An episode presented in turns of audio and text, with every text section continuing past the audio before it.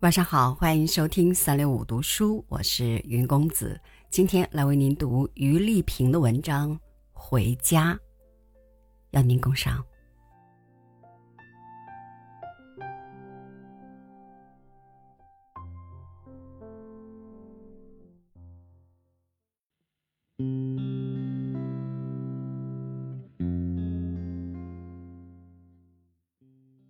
日子一天一天的过着。感觉这个寒冬如此漫长，以至于我每天宅在家里，一日三餐围着孩子转。转眼间，孩子们放假了，我依旧重复着一样的生活节奏。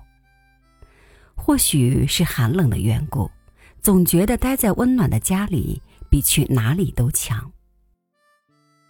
突然，手机铃声响起，一看是哥哥打来的。接通后，他问我明天去不去看老爸老妈。我犹豫了一下，说：“那明早再说吧。”挂掉电话，掐指一算，我是有一段日子没回家了。只要听闻二老安康，我也就索性短了脚步，一搁就两月多了。前段时间，母亲隔三差五打来视频，问我们一家都在忙什么。孩子们什么时候放假？我也没想那么多，聊聊也就罢了。现在细细想来，是母亲心慌了，长时间不见我回家，是想我了。可是，在电话里又不好说，怕打扰我们忙碌的生活。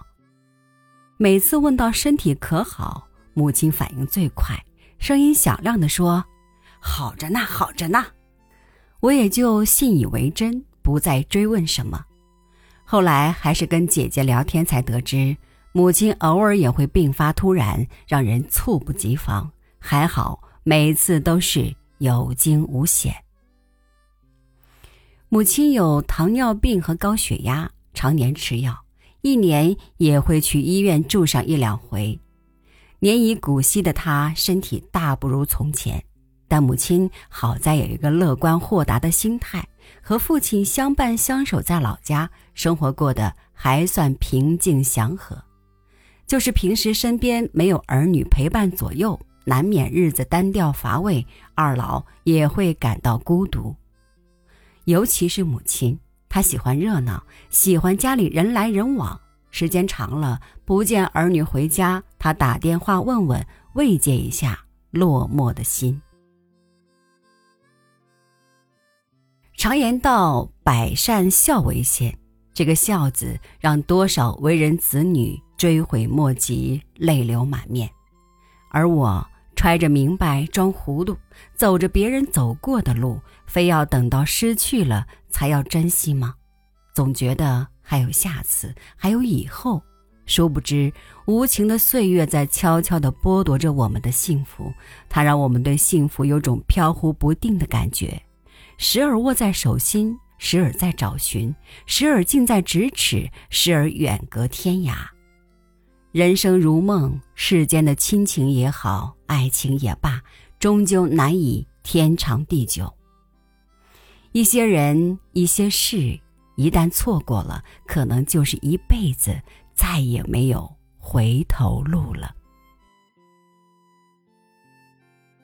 都说父母在。家就在，可这个家我常常牵挂了吗？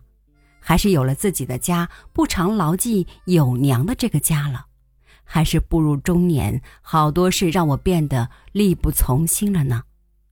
不管什么缘由，我都不允许自己有这样的自私想法。想到这些，已是午夜时分。想到每次回家，父母站在大门口望眼欲穿的模样。想到他们早早准备的一桌子饭菜，想到他们有今日没明日，想到以后那个想回再也回不去的家，我再也无法平静的入睡，感觉深冬的夜是那样的寒冷、漫长。到了第二天，天微微亮，我穿好衣服，拎着包等候在家门口。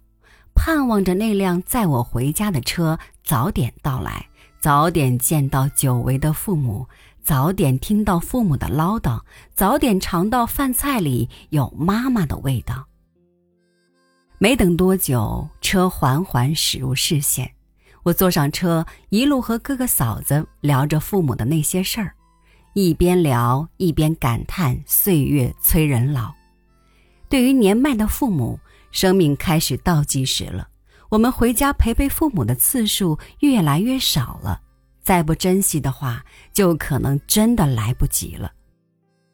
莫要等到他们一个一个都离开了，才要痛悟吗？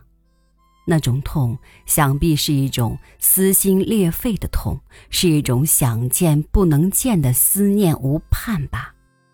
说到这里，我内心深处只剩下对父母。